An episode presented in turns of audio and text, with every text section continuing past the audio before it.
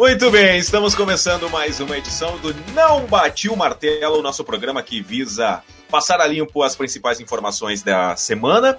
Hoje estamos gravando e transmitindo ao vivo para a nossa fanpage Vinil Rock Café, onde estão depositados todos os arquivos em podcasts que a gente tem produzido recentemente. Uh, hoje, então, 26 de junho, eu sou o jornalista Arnaldo Reck, comigo estão a professora e advogada Karen Machado. Buenas, como estão? Tudo bem, Arnaldo? Tudo bem, Bussuna? Um prazer, né? Passar mais esses momentos de sexta-feira aqui com vocês, debatendo os fatos da semana. Prometemos incendiar hoje o programa. Olha lá, hein? E também o historiador professor Bussunda, que é um cara legal, que não faz nada de errado, né? Deixar claro isso, porque tá complicado. É complicado. sou, sou friend family. É aquela. É, né? Como é que chama? É, gente, boa tarde para vocês todos. É, boa tarde ao Arnaldo, a Karen. Muito bom estar aqui de novo, mais uma vez.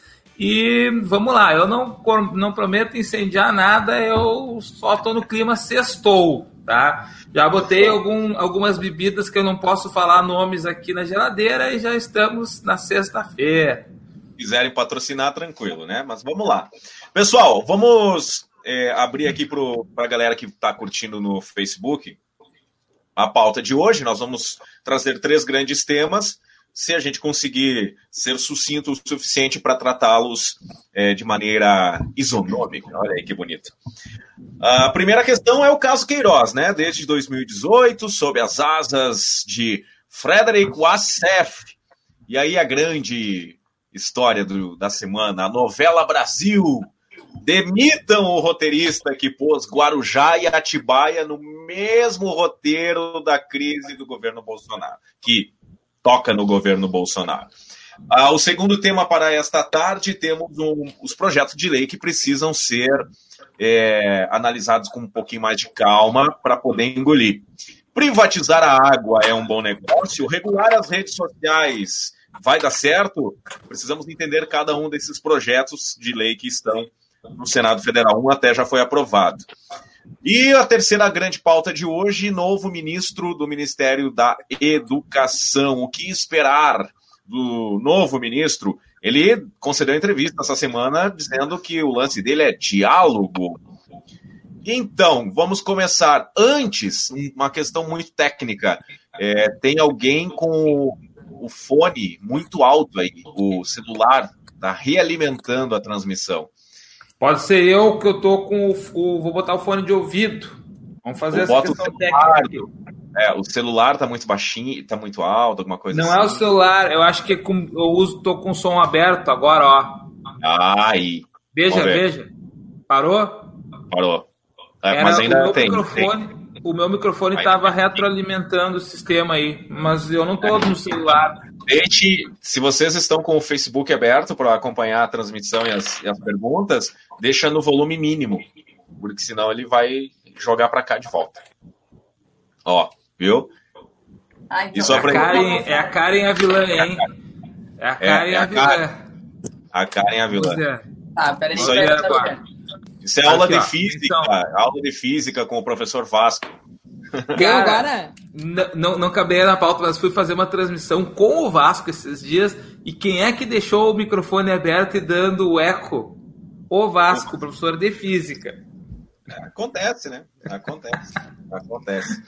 Muito bem. Pessoal, caso Queiroz, só para dar uma atualizada para a gente começar. Fabrício Queiroz ele foi preso lá no dia 18 de junho por aquela suspeita de ser operador do tal do esquema da rachadinha que a gente já debateu no programa passado.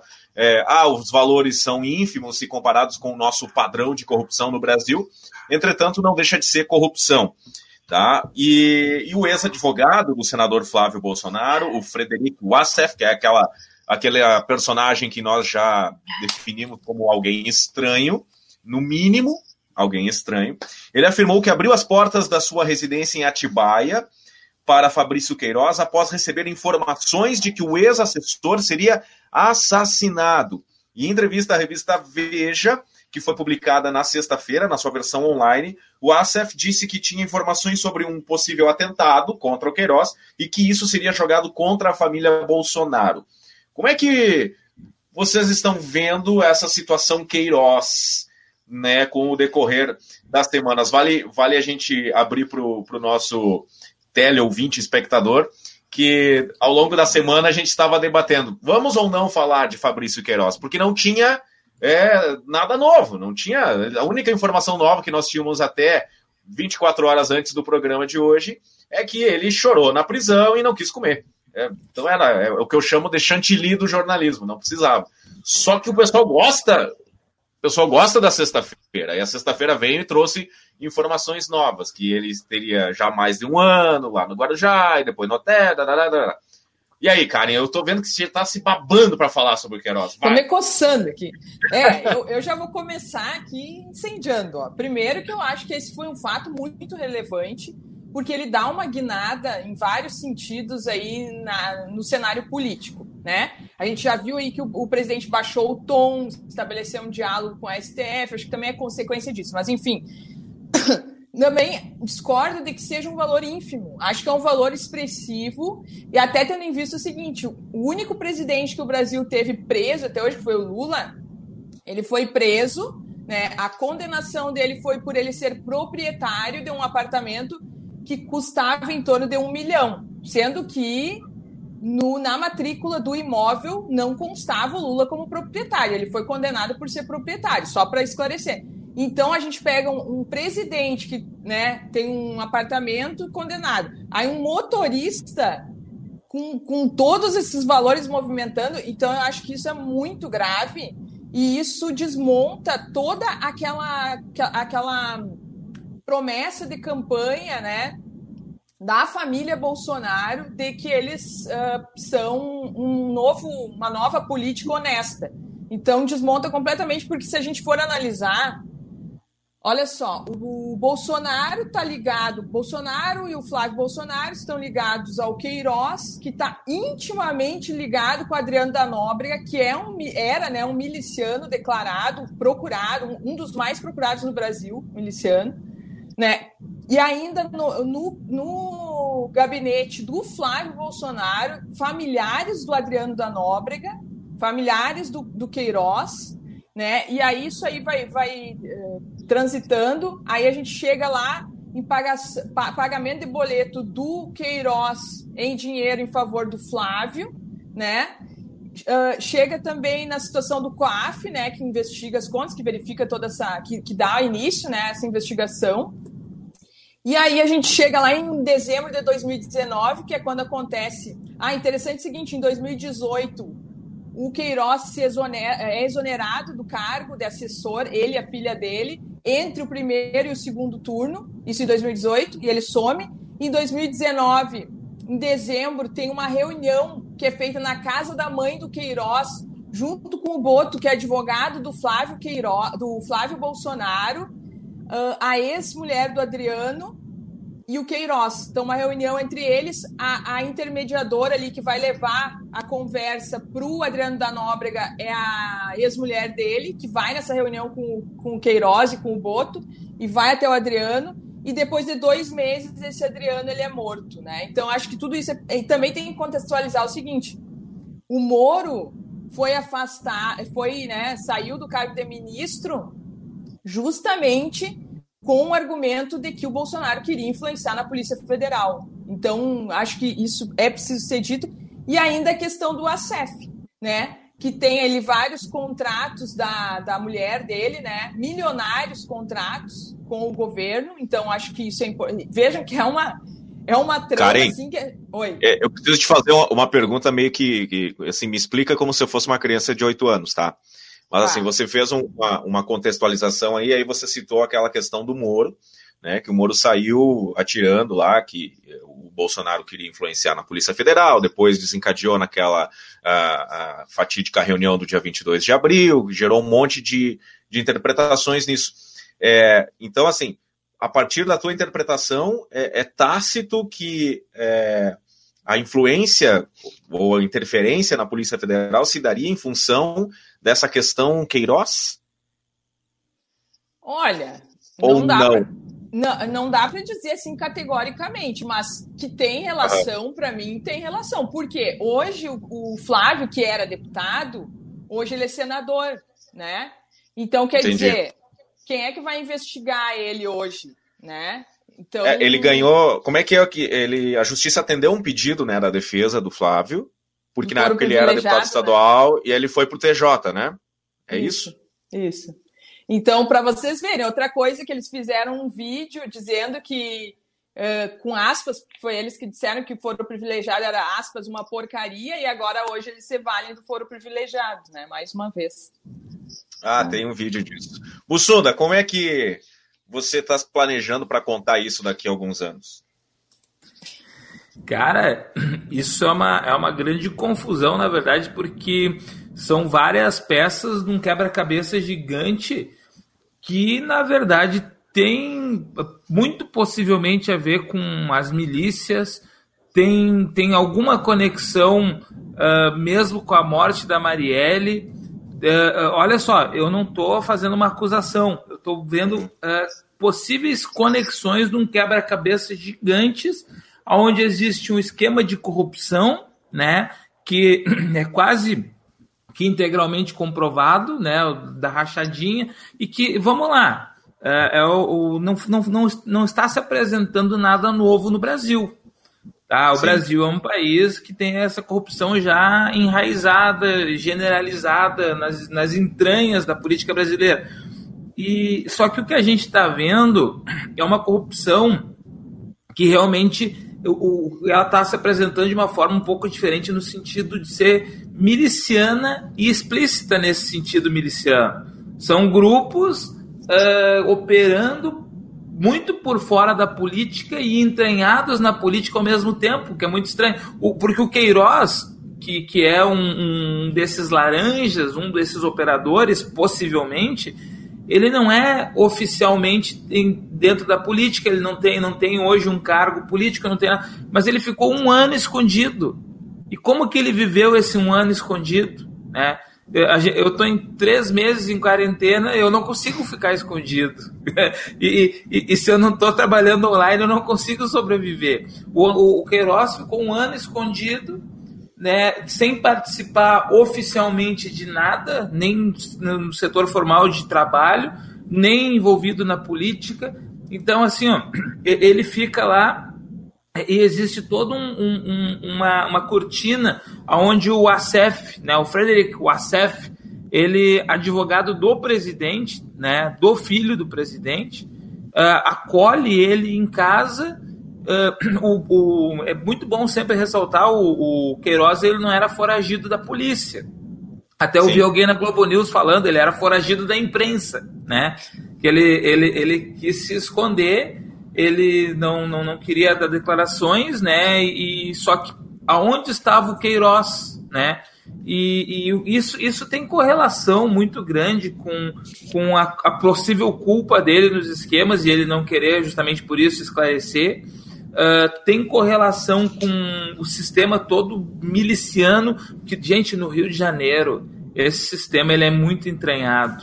Quem conhece um pouco da política do Rio de Janeiro, uh, e, e, e aí eu sempre me lembro do Tropa de Elite 2, aonde que se, se foi o tema central, né? Foi justamente esse envolvimento e o, e o, o diretor, o Fernando Meirelles, né? O diretor, ele é um cara que é o, perdão, o Padilha, o Padilha. Padilha. Perdão, perdão, foi um ato aqui, foi uma falha. É, mas o Padilha, ele é um cara que conhece essa realidade. E, e ele retratou. Gente, uh, é, até uma, uma questão didática, tá? Para quem está achando tudo muito confuso, porque a gente tem uma grande confusão hoje de peças, por isso que eu falei de um quebra-cabeças. Mas assistam o Tropa de Elite 2. E aí, eu não estou dizendo que é aquilo, mas eu estou dizendo que é tipo aquilo. Eu acho né? que é aquilo. É, é, é, Então, que é um, é um, processo que envolve milícias, envolve. E, gente, e uma coisa. É, dá para fazer uma brincadeira. Hoje eu estou é. de bom humor. Então, assim, se você quer entender um pouco do, do, no processo da pandemia, assiste o filme O Contágio. Quer assistir um pouco, quer entender um pouco da política brasileira do momento, assiste Tropa 2, né? Mais ou menos por aí. Mais ou Para menos. não dizer outros filmes, né? Poderiam citar outros filmes aqui. Mas não, não dá. Viu, só para contribuir, Sim. ali da parte do direito constitucional, o pessoal entender, o negócio da rachadinha tem diferença ali entre o ser laranja e, ser, e o estelionato em si. Então tem coisa diferente, porque é, isso que o Queiroz fazia, por exemplo, ele era o laranja, né? Porque ele trabalhava e fazia as negociações. Por que, que é laranja? Porque ele, no lugar do Flávio, ele fazia as, as, as, as transferências de dinheiro, toda a gestão financeira, né? E, e, e o que ele contratava de funcionário fantasma, aquilo ali que se chama rachadinha, e tem outros que eles contratam o assessor, o assessor trabalha e eles pegam parte do dinheiro, que daí é o estelionato, que é o 171 lá do Código Penal. Então tem essa diferença também que faz. E outro ponto Ah, que eu, eu quero te importante- perguntar sobre isso. Tá. Ah, Assim, Karen, é, é, a rachadinha não é nenhuma novidade, né? É, é um, é um modelo, é um modelo de gestão ah, política, no, no- em geral, nos legislativos espalhados pelo país. E, e por isso que eu falei assim, ah, é, é- é uma coisa que está meio institucionalizada já no Brasil, só que ela continua sendo errada. E, e a pergunta é: eu vi alguém postar alguma coisa na- na- ao longo da semana sobre aquelas modalidades dos partidos políticos que cobram isso dos seus afiliados eleitos. Né, eu sei que o PT tem isso no seu estatuto, mas outros partidos também têm essa prática. né? vamos supor, o Bussunda é eleito senador pelo Partido Revolucionário dos Historiadores.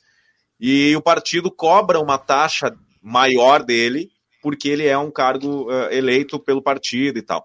É, isso é legal, não é legal, é possível, dá- é- faz parte de, de um- de uma interpretação parecida? Como é que, que se entende isso legalmente? Olha, Arnaldo, vou, ser bem sincera, eu desconheço isso, teria que estudar a lei. Eu, de antemão, eu acho que é uma prática ilegal. Porque a pessoa recebe o salário dela, o salário ele é uma verba alimentar, portanto, é uma verba sagrada né, no direito brasileiro. Então, se ele quer doar ou não quer, ok. Mas uma obrigatoriedade por lei, não sei. Acho que. É, não, mas eu falo por estatuto, é a tal da contribuição partidária. Então, assim, aquele que é filiado a um determinado partido, ele tem uma, ele faz uma contribuição partidária para manter o partido funcionando, né? E aquele que é eleito por esse partido, ele Mas não recebe existe um obrigação cargo... do filiado pagar. ah, ah, não existe? Então, a- essa obrigação ela é mais moral interna do que qualquer do que algo ex- externalizado. Essa é a minha dúvida, porque existe, né? A gen- é, é- é- é só eu eu trabalhei como assessor de imprensa em partidos políticos, eu, eu, eu te digo, existe, entendeu? Existe e, e aí é complicado, sabe? Porque volta volta aquilo que nós falamos num dos primeiros programas. É, é- ela tá na, no- na nossa gene política esse jeitinho essas É. coisas. E aí, quando, quando, a- quando a- a- a- explode, tanto é que o caso do Rio de Janeiro, da Rachadinha, são vários deputados estaduais que estão naquela lista. A diferença é que só um deles é filho do presidente da República, que, é- é- que pregou um outro discurso e tudo mais. Mas é, é- voltando à minha frase da última semana, é, antes de qualquer, tu- qualquer coisa, isso é muito triste para a política brasileira. Para nossa democracia, eu, eu, eu confesso que eu fico desesperançoso, porque todos os lados experimentados trouxeram problemas das mais variadas faces e, e nesse sentido. É, eu não sei como é que vocês percebem isso. Independente de, ah, é vermelho, é azul, é verde, é cor de rosa, não interessa a cor. É, todos todos os, os formatos apresentaram problemas e a gente estava se encaminhando para ver mais problemas ainda nesse sentido. Ah, uma É. coisa que, que, assim, ó, tem muito equívoco no Brasil. Isso aí que tu falou de lado e tal, tem muita gente que é perdida, que assim, ó, tá do lado de cá, de lá e devia estar do lado de cá, que não tem a sua consciência de classe, não entende ali, né? Por exemplo, a própria o Bussunda pode, pode ajudar melhor nisso aí. Historicamente, a esquerda ela surge com a burguesia na esquerda, né? E hoje, hoje qual é o lado da burguesia? Então, assim, tem coisas assim, eu acho que. Hoje eu ainda dialoguei num, num grupo, eu falei assim: eu acho que quase tudo na vida tem dois, três, dez lados. Poucas coisas assim não tem mais de um lado. Algumas coisas não, por exemplo, a preservação da vida, da natureza, dos animais, da vida humana, da dignidade, isso não tem, isso não pode ter dois lados, né?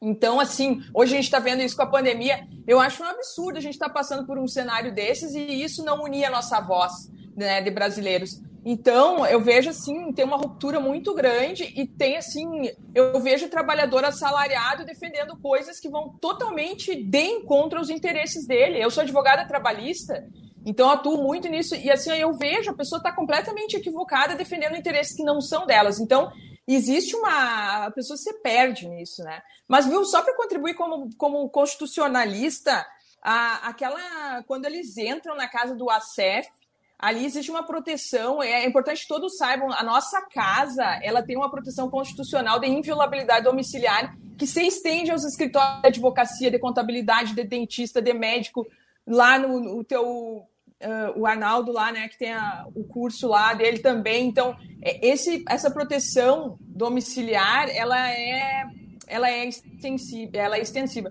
Mas ali por isso que a OAB estava junto, porque para fazer uma prisão de um advogado, ou enfim, para entrar no escritório de advogado, tem que ter a presença da OAB. Mas, gente, a, a, o domicílio, essa, esse direito constitucional, que é um direito humano fundamental, ele também não é absoluto, então ele pode ser quebrado quando tem suspeita de um crime, por exemplo, que foi o que aconteceu ali. E em, outra, em, em outro ponto importante também está no artigo 5 isso que eu estou falando no artigo 5 inciso 11, é que a pessoa ela só pode ser presa com ordem judicial. Então, se o Queiroz foi preso, tinha uma ordem judicial, tá? Agora, uh, não é uma prisão. Por exemplo, o que, que o Lula sofreu aquela prisão, só para fazer o paralelo para o pessoal entender? Ali era uma execução da pena, tá? Porque ele foi condenado na primeira e na segunda instância e começaram a executar a pena. O Queiroz não é isso, é uma prisão cautelar, tá? Por quê? Porque ele, uh, o entendimento do juiz ali é que ele estava atrapalhando as investigações, que ele não tinha moradia fixa e por isso ele pediu. Eu não sei exatamente que eu, eu li até trechos lá da, da, da, peça do Ministério Público, mas não vi tudo. Mas, enfim, só para o pessoal entender ele da prisão. Ah, eu vi uma declaração do, do, do, delegado que ele ainda tinha influência sobre alguma outra testemunha, áudios nesse sentido e tal. É, Bussunda, quer arrematar esse primeiro tema aí, Queiroz? Pra gente, ou já podemos Cara, avançar? Eu acho que só, só, só dizer assim, ó. Gente, não vamos nos iludir com discursos políticos, vamos deixar a polícia fazer as investigações e, e, na verdade não é como foi falar, o Arnaldo falou, não importa a cor do, né, da, do A, B ou C, vermelho, verde, roxo, amarelo, é, tudo prejudica a república, né, a coisa de todos. Então a gente tem que lutar contra esse sistema que aparentemente está indo contra o discurso do presidente, que era de um novo, da não corrupção, do combate a isso, e está só se desenhando como uma continuação ou mais do mesmo, e nada muda no Brasil, apenas um discurso uh, bonitinho ali que hum, não é real. É isso. Temos deixa deixa a polícia trabalhar. Vamos investigar em todos os casos. Deixa a polícia trabalhar. E isso é, a lei precisa ser cumprida. Vamos girar então para a segunda pauta do Não Bati o Martelo é, dessa semana, porque temos dois projetos de lei que chamaram bastante atenção. Um até já foi aprovado pelo Senado e o outro foi adiado. Estou falando do projeto que, em termos simplificados, privati pode privatizar a água e o outro regular as redes sociais. Eu confesso que eu me debrucei mais sobre. Opa, aqui, ó, o projeto de lei que fala sobre a, as redes sociais, a liberdade é, de expressão na, na, no universo, no mundo digital. Mas eu quero começar com a parte da, do, do marco é, da, do saneamento, né? As ideias são maravilhosas, mas a dúvida se dá sobre a execução dos projetos. Eu lembro que teve um, um programa que nós debatemos sobre os Correios, e uma das reflexões foi exatamente sobre aqueles ambientes mais hostis que não são atraentes para a iniciativa privada, como que se daria o processo de uma eventual privatização dos Correios?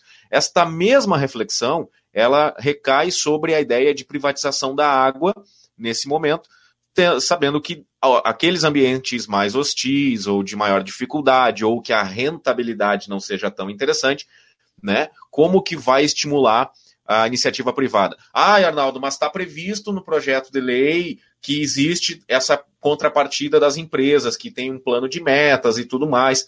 Só que a gente sabe que ideia e prática são coisas bem distintas. Né? O que está escrito num projeto de lei não necessariamente é aquilo que se torna a prática depois. E aí a celeuma ela vai, vai grande.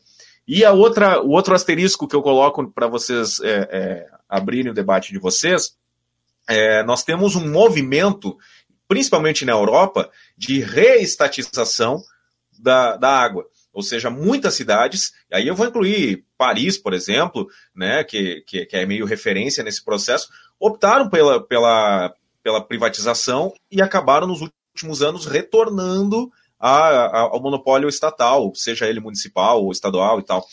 Como é que a gente pode entender esse processo? Por que, que o Brasil ele está caminhando por uma linha é, é, contrária, vamos dizer assim, de grandes escolhas, de grandes modelos que deram errado?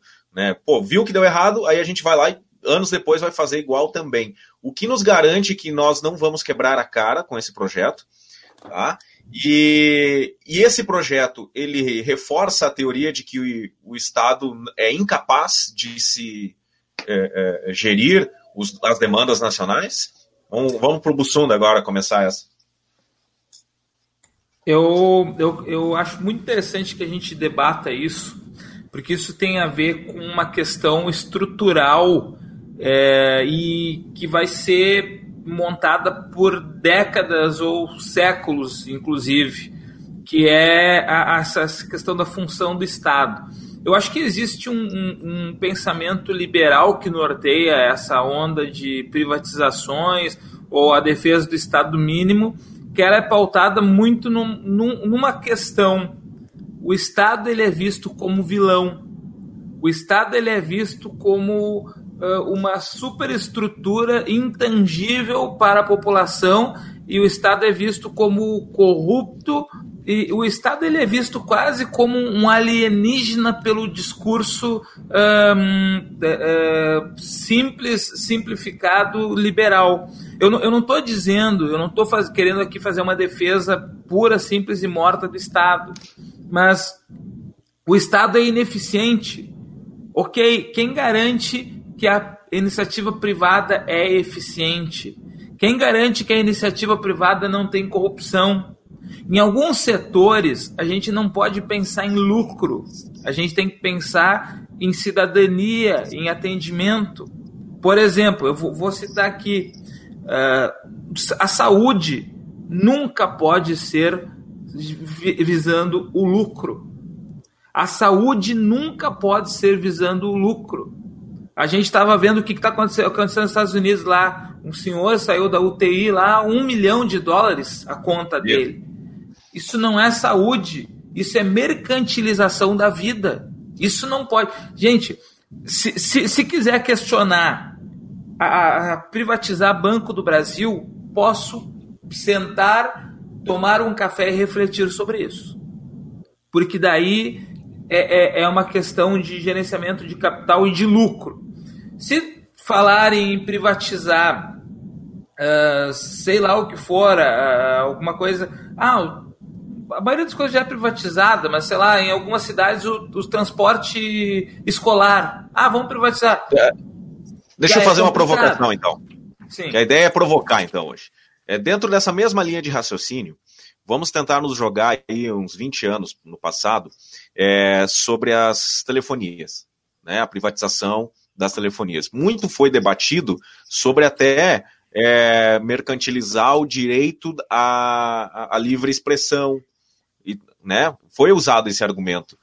Alguém tem dúvida hoje que a privatização das telefonias melhorou os meios de comunicação entre as pessoas? Como Eu é tenho. Que... Eu Vamos tenho. lá, manda aí.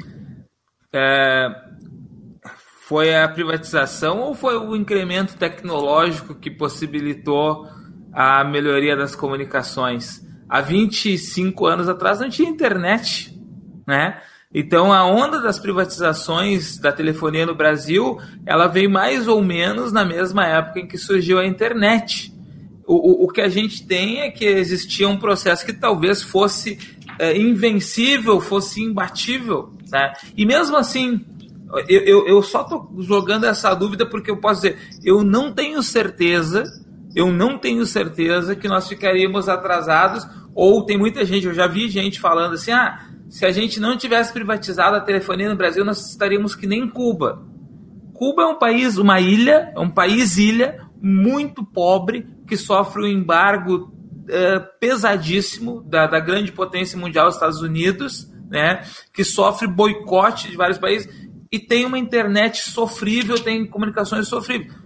Mas aí não tem a ver com a privatização, não tem a ver com o atraso tecnológico do país. O Brasil será que era tão atrasado tecnologicamente? Né? O Brasil será que ele não ia entrar nessa onda com, com a, a comunicação estatal? Mas mesmo assim, mesmo assim, a, a, a telefonia eu discuto. Eu, eu sento e tomo um café e digo, é, podemos pensar. Telefonia está funcionando bem assim, podia estar tá funcionando pior, podia estar tá funcionando melhor, podia estar tá funcionando igual. É que tem coisas que para mim são indiscutíveis. A saúde, o SUS, tem gente que fala em privatizar o SUS, são pessoas que não sabem o que é o SUS. A água, a água é um, é um problema para mim, porque a água, cara, é, é, quanto que tá o litro da gasolina hoje? Quanto que tá o litro da gasolina hoje? Cinco, quatro reais. Quatro reais, vamos colocar quatro reais, tá? É, quanto é, aqui em Santa tá Catarina é menos. É, menos, 13,50. Vamos botar 13,50. 13,50 um litro de gasolina duas garrafinhas de 500 ml de água no mercado tá quanto? Cinco reais. A água é mais cara. A água é mais cara que a gasolina. Qual é o, o, o trato que eles dão? Qual é o, o, processamento industrial em garrafa? Os caras compram a Nestlé, sei lá quem, a Coca-Cola compra uma, uma reserva de água lá puríssima. Paga, paga por aquilo, ok? Mas depois só coloca em garrafinhas de, de PET e vende. Isso deve dar um lucro absurdo. A água, ok. É, é isso é para o cara que quer tomar aquela água diferenciada, etc. Isso está permitido, sempre foi permitido. Agora, você lançar a uma empresa privada que está visando o lucro, a distribuição de água num país onde que quase metade da população não tem esgoto. Ó, Brasil, nós temos assim, 100 milhões de pessoas não têm acesso a esgoto quase 35 milhões de pessoas, dá uns 15, 16% da população não tem água tratada em casa. Tá? Então a gente tem um país onde nós temos uma, uma falta de. Claro, ok. A gente vai dizer, mas Bussunda, isso é porque é o Estado que até então está gerenciando a água. O Estado gerencia a água. E, e nesse, nessa, nesse marco da água que foi aprovado pelo Senado, só falta a assinatura do Bolsonaro agora. E o Bolsonaro vai assinar batendo palma e dando risada. Porque é, é dentro daquilo que o Paulo Guedes gosta, é, esse projeto aí. Está previsto que tem que ter participação do dinheiro público também. Será que nós não vamos criar mais um, um modelo de ainda ter participação de dinheiro público, mas esse dinheiro ir para grandes e poderosas e ricas empresas que estão pensando no lucro, quando que a água não é uma questão de lucro? A gente teve Cochabamba. Cochabamba é na Bolívia foi privatizada, foi privatizada a água lá no início do século XXI. Aumentou em 100% a taxa de água em poucos, em poucos meses. Em 2010, se não me engano, uma coisa assim, povo foi às ruas em Cochabamba, quebrou tudo e está é, é, entre as 260 cidades do mundo que reestatizou a água, junto com Paris, junto com outras cidades. Então é, é uma questão assim, Berlim, Budapeste, exatamente. Será, será que é, a gente está pensando no social? Porque, de novo, talvez não seja necessidade social, ou talvez não fosse nos anos 90 as pessoas terem telefone. Talvez não fosse. Não era prioridade. Tem prioridade. Educação, saúde, saneamento básico, moradia são necessidades sociais. Eu não sei se a gente deve lançar isso ao mercado. Eu entendo, eu, sou, eu, eu vivo num mundo capitalista, num país capitalista, eu sou capitalista, eu trabalho por dinheiro, tá? Trabalho recebendo dinheiro porque e não trabalho por dinheiro porque eu sou um mercenário, eu trabalho por dinheiro porque eu preciso pagar água, luz, etc, né? Agora, eu, eu não estou dizendo que não temos que ter capitalismo, eu estou falando o seguinte: talvez a gente não está pensando em coisas que tem que ficar na esfera do social e que o Estado devesse gerir melhor. A gente, a, a gente também criou essa ideia, ah, mas o Estado, o Estado é sempre é, é viciado. Cara, a, gente, a gente tem que fiscalizar, como eu já falei na, na semana passada, a gente está falando de cara, a democracia é a gente participar, a gente se interar, desde se candidatar a alguma coisa até fiscalizar as notícias todo dia. O cidadão que está todo dia lendo notícia, ele é um melhor cidadão do que aquele cidadão que está em casa só assistindo filme hollywoodiano e, e reclamando. Deixa eu passar a bola ali para Karen um pouco. Pra Sim. você Nossa, tomar tava, tava água ouvindo... enquanto tá mais barato. Tava ouvindo o Bussunda aqui, passei por vários, fui, fui viajando assim, várias vários lugares, mas assim, ó, só começando, e claro, eu falo aqui, vou falar no Bolsonaro, mas não é só a figura do Bolsonaro, mas todos que ele representa, né? Ele, ele se diz liberal e tal, mas vamos raciocinar o seguinte: o Bolsonaro se diz liberal, mas a vida inteira foi servidor público, ou seja, se sustentou a vida inteira do Estado. É Mas os filhos dele não, né, Karen? Não, os filhos não. Então, assim, vejam, é, é, um discurso completamente distoante da prática dele, né? Então, é um liberal que vive pendurado no Estado. E assim tem muitos. Outra ideia errada que as pessoas têm, que o liberal não pensa lá na pessoa mais... Um liberal consciente, ele vai pensar na pessoa, no, no grupo social lá que é mais carente, né? Inclusive está sendo discutida uma, uma renda universal, uma renda mínima universal para as pessoas não e está sendo discutido em vários lugares. Por exemplo, grandes empresários bilionários estão discutindo isso. Por quê? Porque com o futuro, com a informatização, existe uma tendência de, de, uh, reduzir, de, de modificar o mercado de trabalho e muitos, muitos, muitas tarefas que hoje são feitas, vamos pensar aí nos frigoríficos, né, que tem um monte de tarefa ali vai ser substituído por máquina, né? Muito provavelmente por computadores, enfim. Agora sim, ó. Eu. Uh, então, outra coisa que a gente tem que desconfiar, tá? Uh, porque tem alguns candidatos, tem alguns políticos que, na verdade, eles são donos da empresa e eles vão para o meio político. Para quê? Qual que, é, qual que é o intuito? E aí que surgem os laranjas também, né? Vamos supor lá, o João é dono uh, de, um, de um transporte coletivo, tá? Aí ele vai lá e se candidata. Só que daí ele coloca a empresa no nome, sei lá, do Pedro. E aí, depois que ele é prefeito, ou que ele é qualquer governador, enfim, é, uh, existe um contrato feito entre a administração pública e a empresa dele que está no nome de uma outra pessoa. Tá? Só para fazer assim, um paralelo para a gente pensar assim, de quem que é o interesse de tu tirar do Estado e colocar no, no setor privado, né? E por isso que a gente tem que desconfiar quando fa falam mal no serviço público, porque às vezes existe um interesse de sucatear, de não colocar, injetar o dinheiro ali para realmente dar o problema e as pessoas concordarem, ah, realmente, correr é muito ruim, a, a água é muito ruim, tem que privatizar. Então, assim, uh, mas assim, eu confesso, a questão da água eu estudei hoje de manhã, mas eu não, eu até falei com, com o Bussunda antes ali, em off, eu não bati o martelo sobre isso. Eu acho que tem que, tem que, eu tenho que estudar melhor, eu tenho que ouvir, eu, eu, eu vi que o PT votou contra, e eu vi que outros partidos de esquerda e centro-esquerda votaram favoráveis, e os de direita todos favoráveis. Então, assim, eu acho que a gente precisa. É, é, aqui precisa de uma análise mais técnica mesmo, né? E pelo, eu vi o Ciro Gomes falando sobre isso, ele, ele coloca, inclusive, que esse marco, ele não, na verdade, ele não privatiza, ele regulamenta, e que, que hoje, como que está vigente hoje? Que o município, se ele quiser passar ali o, a questão do saneamento para uma empresa, ele pode passar por lei municipal.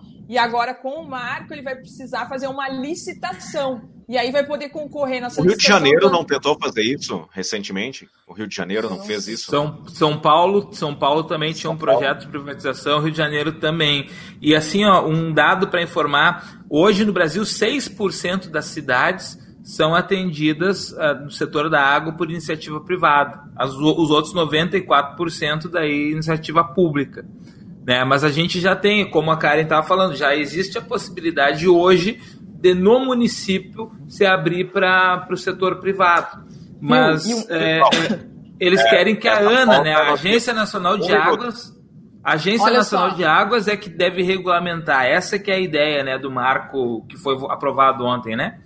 Só fazendo um gancho também com o que o Bussunda falou com isso aí. Hoje eu vi um vídeo do Olavo de Carvalho, antigo, até onde ele fala assim, ó, que entre. Eu assisto tudo, gente. Eu assisto coisa de direita, de esquerda, de centro, porque assim, pra gente criticar, a gente precisa conhecer, né? E de Mas, astrologia assim, também. Ah, adoro astrologia. Do Olavo de assim, Carvalho. Ó, o que, que ele falou, esse Olavo de Carvalho, essa criatura de Deus aí? Ele disse assim, ó, que entre. A, porque vejam bem, a China e os Estados Unidos são duas grandes potências, né? Aí ele falou assim: aqui entre o Brasil depender da China e dos Estados Unidos, que ele fica mil vezes com os Estados Unidos. E aí a gente vê, né, porque que esse monte desse efeito cascata, né? O nosso presidente com a bande... com maior orgulho com a bandeira de um outro país, se dizendo patriota, é uma coisa assim, ah, é um absurdo, gente. Sabe? É, eu que, que, que sou, sou militar da reserva, isso é um escárnio, sabe? Aí, aí vocês pensam o seguinte: qual é o interesse dos Estados Unidos? Vocês acham que os Estados Unidos não quer que o Brasil rompa com a China? Porque o Brasil e os Estados Unidos, eles produzem a mesma coisa. Então, se a China parar de comprar do Brasil, ela vai comprar de quem? Né? Então, é um gênio, assim, é um gênio. E realmente, a gente viu ali o Entraub né, fazendo chacota, inclusive ele está respondendo por racismo, né, em, porque ele fez aquela é charadinha lá da, da China, né? E, a, ai, e teve outras criaturas ali também que prejudicaram. O, pensa bem, ó, a China é a maior parceira econômica do Brasil. E olha o que está acontecendo agora. Então é uma sandice, né? Karen, vamos rapidinho, porque agora sobrou quatro minutos para falar sobre o projeto 2630, que é o que visa regular aí as redes sociais e tudo mais. É, o, o, senador presidente da casa, o Davi Alcolumbre, passou para terça-feira, a, a, votação, mas eu acho que tem que ser mais ainda. E eu dei uma lida em todo o projeto, ele está aqui, ó, como eu mostrei antes, está aqui. Ele é do senador Alessandro Vieira, lá do Sergipe. E duas coisas me chamaram a atenção. É, prim, aliás, três coisas. A primeira, é um texto ruim. Um texto ruim, de, ele, ele, ele, ele deixa margem para muitas interpretações. Né? E aí eu me falo assim, é um texto ruim do ponto de vista da língua portuguesa mesmo. Ele, ele não, não, é, não é muito objetivo, assim. E aí tem duas coisas específicas do, do, do, do, que, eles, do que é proposto aqui, que é a questão do CPF ou de uma identificação pessoal para cada para criação de conta. De um certo modo, ele parece ser interessante nesse aspecto, tá? Porque se você tiver uma conta ligada a uma pessoa física, pode ser que seja interessante eh, naquela questão que a gente tem visto aí sobre robôs, sobre contas falsas e tudo mais. E aí tem que regulamentar melhor no texto, não está claro. Por exemplo, ah, se eu posso ter uma conta pessoal, a conta do Não Bati o Martelo, a conta do outro podcast, é, se essas contas elas têm um limite para eu ser proprietário dessas contas e tudo mais. E aí, a outra parte que eu achei um pouco complicada está lá no décimo, artigo décimo, que aí fala uh, sobre as boas práticas para proteção, a desinformação e tal. E aí vai especificando ali, mas de um, de um grosso modo, é como se houvesse a necessidade de criar um arquivo morto de tudo que a gente posta. Então, assim, o, a gente posta e aquilo fica armazenado, tá? Por um, um, um X tempo para que, sei lá, daqui quando, algum tempo, se alguém achar, vai lá no arquivo e busca e tal. Eu achei meio esquisito esse negócio de, de criar uma espécie de pré-avaliação do material. É, ele, ele, ficou muito confuso essa parte aí. Como é que você vai criar um banco de dados da informação? É, enfim, é, eu achei perigoso. Alguns, alguns senadores chamaram isso de tornozeleira eletrônica em rede social. É, dependendo do ponto de vista, sim. Né? Mas é aquilo que a gente falou. Hoje está pegando essa questão da, da fake news está pegando de um lado, mas mais lá na frente pode pegar de todos os lados. Né? Enfim, não sei qual é a opinião de vocês aí sobre essa questão das redes sociais. O que eu, só para encerrar a minha parte, eu acho que precisa alguma coisa ser feita. Isso sim, eu só ainda não tenho certeza se é esse o projeto correto para a gente falar sobre rede social. Eu? Pode ser. Pode ser, Karen, pode falar. Não, se tu quer falar para mim. Não, eu, eu, eu posso falar então o seguinte, ó. O que acontece que a gente a gente tem, tem que ter uma clareza é que algum tipo de regulamentação vai ser necessária por conta da, disso que a gente chama de fake news, mas a, fake news é, vamos falar assim, ela é a sensação do momento. A sensação do momento é fake news. Agora, entretanto, a, existe toda a questão que já é mais antiga, as redes de pedofilia, existe a, a, a própria questão envolvendo o tráfico de drogas, de roubos, é, de crimes, é, de, de, crimes que são, não são crimes é, originariamente virtuais, mas que eles ganham espaço dentro da internet. De traficantes, de, de assaltantes, de quadrilhas, que eles conseguem se comunicar via redes, né? Então, algum nível de controle, só que a, a, gente parece que sempre tem muito medo, né? De quando falam assim, ah, eles querem controlar. A gente sempre tem uma, uma percepção, a palavra controle já nos remete ao, ao, ao, Big Brother, né? Lá do, do George Orwell. Você está sempre vigiado, que você está sempre, vai a qualquer momento vai vai sair um quadro da parede, vai vir a voz do, do Big Brother lá dizendo que você está preso, né? Então, acho que a gente tem tem isso, mas é, é, pode, a gente pode chegar a isso. A gente pode chegar a um, a um exagero. Eu acredito que o, na, na boa das intenções dos nossos parlamentares, eles querem é criar alguma, algum nível de regulamentação que facilite identificar crimes, né? E que, e que isso não, não se torne não se torne a, a não se torne uma, uma opressão de Estado. Só que a gente entra, na verdade, na, naquele, naquela ideia que é do, do Zygmunt Bauman, uh, o dualismo entre liberdade e segurança. Para termos um pouco mais de segurança, precisamos abrir um pouco de mão da liberdade. Ou para termos mais liberdade, precisamos abrir um pouco de mão da segurança. Então a gente fica nisso, aonde encontrar o equilíbrio. E sempre quando se coloca uma lei que ameaça a nossa liberdade, a gente fica temeroso. Porque é, eu vou ter a impressão que, poxa, agora o governo vai vigiar. Eu, se eu, eu xinguei o Arnaldo, uh, daqui a pouco eu posso ser processado porque eu xinguei o Arnaldo no WhatsApp, né? E xinguei direto, o Arnaldo, tu é, tu é um bobalhão. Mandei aqui, o Arnaldo vai lá e me processa. A gente tem medo que isso se torne um, um, um futuro distópico, né? Uma, uma coisa assim. Então é, é preciso sim ter cuidado, mas é preciso a gente ter a dimensão que a gente precisa da segurança também. E que, e que às vezes algumas questões. Ah, vou, eu tenho que identificar, eu tô, tô usando, estamos fazendo essa chamada hoje pelo StreamYard. Tem que registrar na hora de chamar do CPF do, do cara, tem que registrar o CPF do Bussunda e da Karen que estão participando, porque a gente pode fazer um discurso racista, a gente pode fazer um discurso homofóbico e a gente tem que ser identificado. É, é, a gente é precisa legal, dessas coisas, né? Então, é, é só, é só, que aí que tá. Aí a gente já abre outra dimensão, que a gente tem medo, ah, mas eu, eu falei uma coisa, recortaram e estou sendo incriminado por um recorte. É, é o ônus e o bônus, né? É muito complicado. Assim, ó, uh, eu não, não li, Arnaldo, eu, eu não li a, a proposta de, de, lei, mas é, é, é sempre temeroso e, e, o problema também é que sempre ficam essas lacunas e essas lacunas elas são interpretadas. A Karen está aqui para me desmentir se for preciso, mas muitas lacunas são interpretadas na hora pela vontade dos juízes também, né? É, às vezes mais pela vontade do que pela lei. Então, esse é um problema, eu acho. Vou te deixar nervosa agora.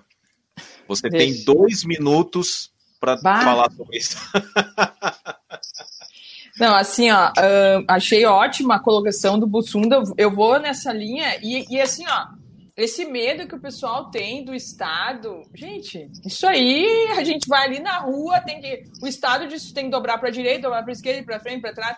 Se tu fizer tal coisa, tu vai preso, tu tem que pagar multa. Então, o Estado, agora assim, ó, qual é o papel da lei? O papel da lei é pacificar, né? E ao meu ver, assim, ó, existe um problema. É, é, a fake news é gravíssimo. Elegeu uma pessoa dessa qualidade que a gente está vendo. Isso é gravíssimo. Tá? E não é questão de ser direita ou de esquerda, porque assim, ó, de 88 para cá tivemos presidentes de direita e de esquerda, mas nenhum agiu de uma maneira tão desprezível em relação à vida humana e à dignidade das pessoas como Bolsonaro e bolsonaristas agem. Então, assim, e ele foi eleito na base de fake news, de uma madeira de piroca, de kit gay, de ideologia de gênero, foi isso que elegeu ele. E aqui, quem está nos assistindo, a grande maioria das pessoas tem discernimento e capacidade de buscar, de se instruir, mas pensa em pessoas que não têm essa capacidade, recebem isso, e elas pensam, ah, se ganhar o presidente tal, ele vai ele vai lá e vai mandar o guri seguria, entendem? E aí tem gente que acredita nisso. Isso aí elegeu uma pessoa, então é muito grave, né?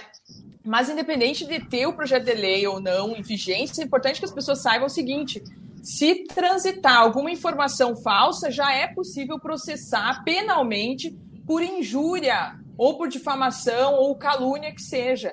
Então, uh, e não dá para deixar assim. Eu hoje estou tendo uma postura bem assim, ó. Se eu, eu postar uma coisa e alguém vier me ofender ou me chamar de coisas que eu não sou, eu vou ali, redijo uma petição no juizado que não precisa nem pagar custas e cobro uma indenização. Então, assim, a partir daí eu vi que mudou uh, as pessoas, porque no momento que as pessoas começarem a sentir no bolso isso, elas param. Vocês podem ver que os vários blogueiros bolsonaristas retiraram um monte de matéria do ar depois que começou a a, tra a, tramitar lá o inquérito das fake news, etc e tal. Então, assim, para mim é urgente, tem que criminalizar mesmo, ou sei lá, eh, agora concordo com o Arnaldo também. Eu acho que tem que. Acho assim, ó, tanto a questão do marco uh, do saneamento quanto da, desse projeto aí, tem que ter mais debate com a população. Porque, por exemplo, o saneamento, eu que sou advogado e tal, entendo direito administrativo e constitucional, estou tendo dificuldade para entender isso. Vocês imaginem aí a maioria das pessoas. Uh, a, essa da, das fake news também acho que tem que dialogar mais com as pessoas, né? Para entender o que, que as pessoas tem também Tem que abrir pensam. mais, né? É. Só, só para contribuir aqui, Karen, é, no artigo 5 dessa, dessa PL, é, são vedados, né? Contas inautênticas são as contas falsas, então é uma coisa que é, a gente tá, falou aí abertamente sobre isso. Os di disseminadores artificiais não rotulados, que é aqueles programas de, de pulverização, né? de, de, de informação. A gente está chamando de robô, mas não, não seria o termo mais adequado. As redes de disseminação artificial e conteúdos patrocinados não rotulados, entendidos como aqueles conteúdos patrocinados cuja comunicação não é realizada ao provedor e tampouco informada ao usuário. Então, a gente pode ver assim, ó, que das disposições gerais, apenas quatro coisas são vedadas e, e elas deixam margem para várias interpretações, principalmente essa parte 4 aqui. Então, por isso eu, eu, eu acredito eu, assim. Eu só é queria nesse... dar um exemplo, Arnaldo, do MBL. Sim. Que ele ah. publicou um post dizendo assim, que agora, porque o MBL também ajudou a eleger o atual governo e agora se voltou contra, né? Não sei se vocês uhum. perceberam uhum. isso.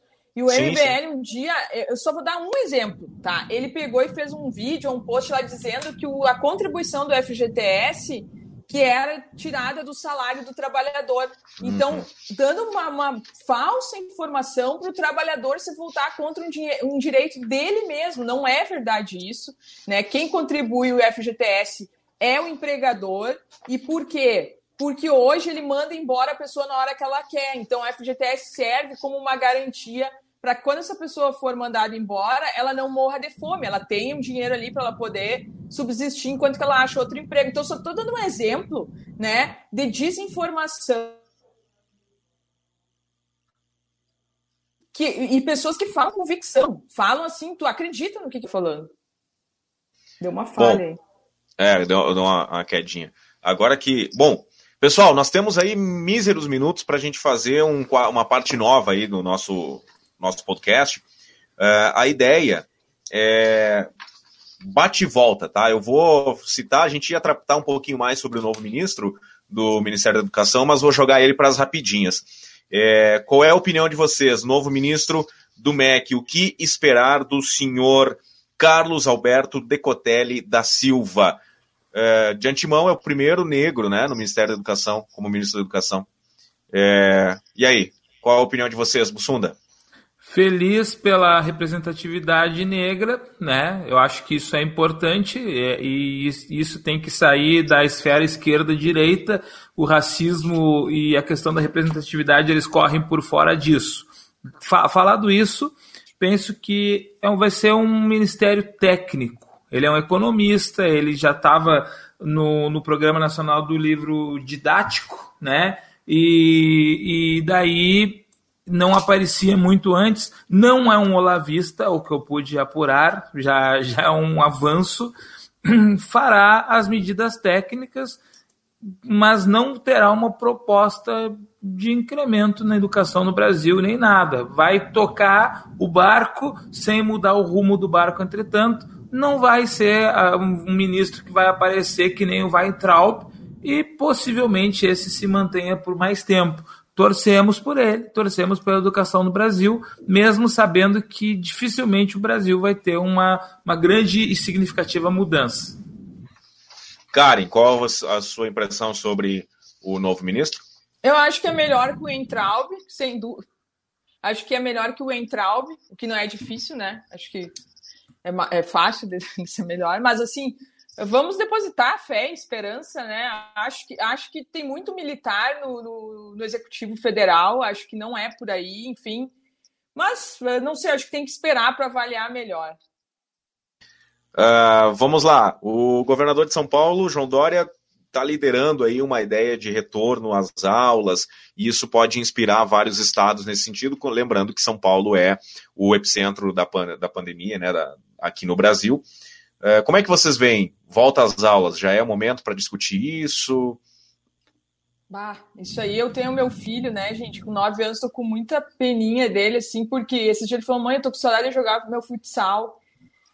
Uh, esses dias, então assim, uh, outro dia eu fui andar com ele de bicicleta aqui na frente de casa, ele viu um coleguinha, ele parecia que ele nem sabia conversar direito com o coleguinha, então eu acho que a gente vai ter um problema social bem grave, mas a, acho que não é o momento de voltar às aulas. Tem um decreto do governador aqui de Santa Catarina que determina a suspensão até dezembro, ou seja, nesse ano não ter mais aula presencial. Uh, na escola do meu filho, eles estão fazendo uma pesquisa e estão trabalhando com a possibilidade de voltar, por exemplo, a ter dois, três dias de aula por semana. Uh, eu nem sei o que dizer. Eu acho que eu acho que é melhor não voltar, mas voltasse. Eu penso, eu penso que a gente tem que tomar muito cuidado para não fazer como foi feito na França, né? Que a gente volta, começa a ter contágio e de novo fica em casa. É muito complicado porque uh, a gente está enfrentando um vírus que ele está nos surpreendendo, né? Porque uh, ele tem uma rápida propagação e aparentemente ele consegue ser um dos vírus de maior propagação que a gente já enfrentou e até a gente ter biossegurança para realmente retornar, eu acho muito complicado e a gente parece estar longe. É, acho que vocês também se iludiram, acho que vocês também pensaram que quarentena seriam 40 dias, ou até menos. É. E a gente já está há três meses. É, assim como a Karen tem um filho, eu tenho a minha filha de três anos que ela vai na escolinha. E ela, ela quer ir para a escolinha. Ela não tá, a gente não pode passear, a gente não pode fazer viagens, a gente e ela está em casa. E, e, só que ao mesmo tempo que é, é um, é um problema do aspecto, como a Karen falou, educacional social, a criança em casa, também é um problema lançar ela a um grupo, a uma aglomeração de crianças que não tem a maturidade, talvez, ainda para se cuidar. Então é muito complicado esse retorno às aulas e quando a gente começa essa pressão para volta às aulas, pela volta às aulas, as pessoas precisam entender nós não vivemos mais em 2019. Aquele mundo que existia até 2019 não existe mais, gente. Então não vamos nos iludir achando que vamos voltar ao abre aspas normal. Nós nunca mais voltaremos ao normal. É. A gente precisa entender isso. Talvez. Mais uma curtinha essas... então da semana. Não, não tem tempo para argumentação. É paf, bom. Tem que ser sucinto. É, Fux eleito o presidente do Supremo eh, Tribunal Federal, prometeu lutar pela democracia, já foi dialogar com os generais, e eu não esperava nada menos que o ministro do STF que ele lute pela democracia, mas tudo bem. É, Karen, como é que você vê o ministro Luiz Fux à frente do STF? Ai, não sei, gente. que ótimo! A Karen, que é direito constitucional, não sabe o que esperar do Fux e agora eu vou entrar aqui. Não, eu acho o seguinte, né? Eu, eu respeito os ministros do STF, concordo com algumas coisas, discordo com outros. Tem várias decisões que eu não concordo, que eu repudio. Uh, não sei, acho que, que não é, não é o melhor presidente ali, sim, para falar rapidinho, né? Acho que não é o melhor, mas vamos, vamos confiar também. Bolsonaro, alguma consideração sobre o eu, eu, eu, eu, eu, concordo com a Karen. A gente precisa confiar na, na, instituição STF, né? Mesmo não concordando com algumas coisas dela. E assim, assim como eu fiz bons votos para o novo ministro da Educação e a Karen também, e tu também, Arnaldo, eu acho que a gente tem que fazer bons votos e, cara, como tu falou, Arnaldo, vai defender a democracia é o mínimo do mínimo que ele tem que fazer, né? Afora isso, torçamos para que o Fux tenha um, um, um bom mandato aí à frente do STF. Bom, e já que vocês adoram falar sobre os Estados Unidos, já pode se iludir com Joe Biden, o novo presidente dos Estados Unidos, em novembro, porque nas pesquisas aparece com 14 pontos acima de Donald Trump, é uma margenzinha um pouco melhor que a Hillary teve em 2016. É, e o Trump, e aí? Não sei. Eu, sinceramente, eu, eu não acredito muito nas pesquisas, porque o, o público com voto facultativo é muito volátil. Gente, eu acredito que depois dessa onda que a gente está passando aí, você sabe que sempre as coisas boas elas sempre vêm depois das coisas ruins. Então, isso serve para nós na nossa vida pessoal. Se a gente tiver numa fase muito ruim, fica feliz porque vai acontecer uma coisa boa. Então, assim, o Trump não vai ganhar e o Bolsonaro não vai ganhar também, tá? É isso que eu acho. Eu, eu torço pela não reeleição do Trump e sempre lembrando que realmente os Estados Unidos o país tem voto facultativo e tem depois também a eleição indireta, né, que são os colégios eleitorais que acabam definindo. O Trump ele teve menos votos totais do que a Hillary e mesmo assim virou presidente. Entretanto, quando a, a votação ela acaba sendo com um percentual X a mais, é, é, muito difícil que os colégios eleitorais eles se, sejam tão distantes da, da votação. Né? É, espero que, que o Trump não seja reeleito, mas mesmo que o Joe Biden seja presidente, Estados Unidos não muda muita coisa além do discurso. O Obama, queridão, continuou com as guerras e invasões aos países, né? Só que ele era um queridão que maltratava a gente de um jeito diferente. era, um, era, era um marido que maltrata, mas cozinha, né? É, é maltrata, mas traz flores às vezes. Que coisa séria. Gente, muitíssimo obrigado. Estamos é, fechando aí mais uma edição do Não Bate o Martelo, edição número 4 que fica disponível na nossa fanpage agora, Vinil Rock Café, disponível para este podcast. Também no Spotify você pode procurar lá. Não bati o martelo até a sexta-feira que vem. Karen Bussunda, muito obrigado. Seus beijos finais de Não Bati o Martelo. A Karen não pode esquecer da música. Qual é a música? É, Tem uma trilha é, pro fim de semana, fazer, Karen. Vou fazer, vou oferecer a minha música aqui. Primeiro eu quero me despedir do Arnaldo do Sunda. Tem sido uma alegria compartilhar essas tardes de sexta-feira. Pessoal que nos acompanhou e vai acompanhar também. E quero dizer o seguinte, gente, assim, ó, que a, acho que a gente tem que também se olhar para a gente e pensar, a gente pode, no nosso micro-universo, modificar por exemplo, hoje, tu pode melhorar a vida de alguém, do teu pai, da tua mãe, da tua filha, do teu amigo, de alguma maneira. Às vezes com pouca, né? Às vezes é uma palavra, às vezes é ouvir, às vezes é, sei lá, alguma questão material que a gente possa fazer.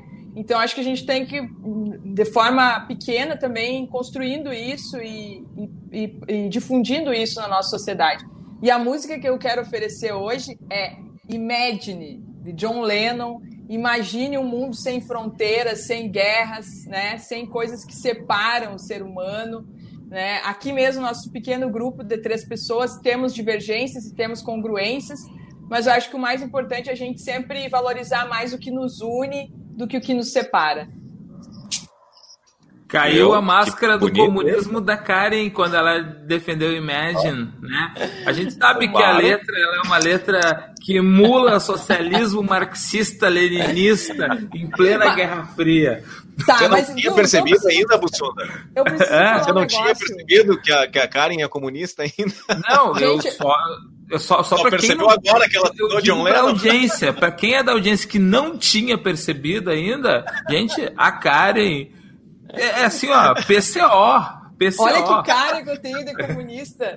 Gente, sério, eu sou tricapitalista como vocês, mas eu acho que a gente tem que criticar o capitalismo também, né? E tem que ver o que, que tem de bom no, né? Olha só, parece a gente, às vezes tem pessoas que, que têm tanto medo do comunismo como se não tivesse um monte de problema no capitalismo, né? Então, é, isso é fato.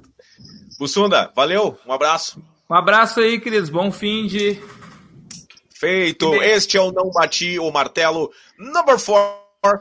Até a próxima edição. Tchau. Tchau.